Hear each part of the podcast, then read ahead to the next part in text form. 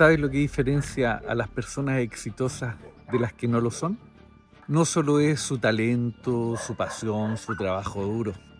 Es también su capacidad de comunicar al mundo de lo que hacen y lo que pueden ofrecer. Porque de nada sirve ser el mejor si nadie lo sabe. Muchas veces nos quedamos en nuestra zona de confort pensando en que con realizar bien nuestro trabajo o desarrollar nuestro talento será suficiente para lograr nuestros objetivos. Pero la realidad es que eso no es suficiente.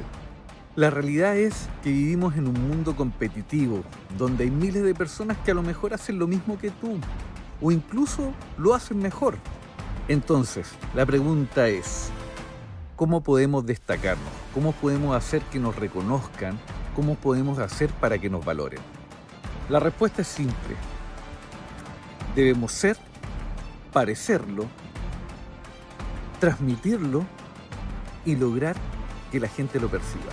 Es decir, debemos tener una imagen personal como también profesional, la cual debe ser coherente, que muestre lo que somos y lo que queremos.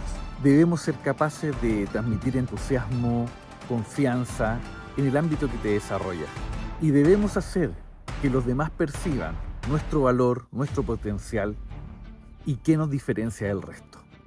Te voy a dar el ejemplo de una persona que logró hacer esto con éxito. Piensa en Steve Jobs, el fundador de Apple. Él no solo era un genio de la tecnología, sino que él además era un experto comunicador. Cada vez que él presentaba un nuevo producto, lo hacía con tal pasión, creatividad y carisma, que él cautivaba a su audiencia, generando una tremenda expectativa en todo el público presente. Su imagen personal, con su suéter negro característico y sus jeans, se convirtió en el símbolo de su estilo innovador y minimalista. Esto es solo un ejemplo.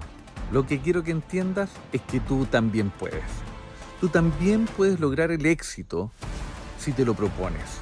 Tú también puedes lograr el éxito y mostrar tu talento o mostrar tu negocio con una estrategia de comunicación efectiva, mostrando con claridad a tu público quién eres, qué es lo que te diferencia del resto y cuál es tu marca.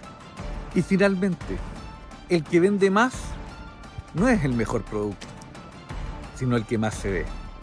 Así que te invito a que salgas de tu zona de confort, muéstrate, véndete, vende ese producto que realizas, atrévete a hacer cosas distintas, porque haciendo lo mismo, como dicen por ahí, tendrás los mismos resultados.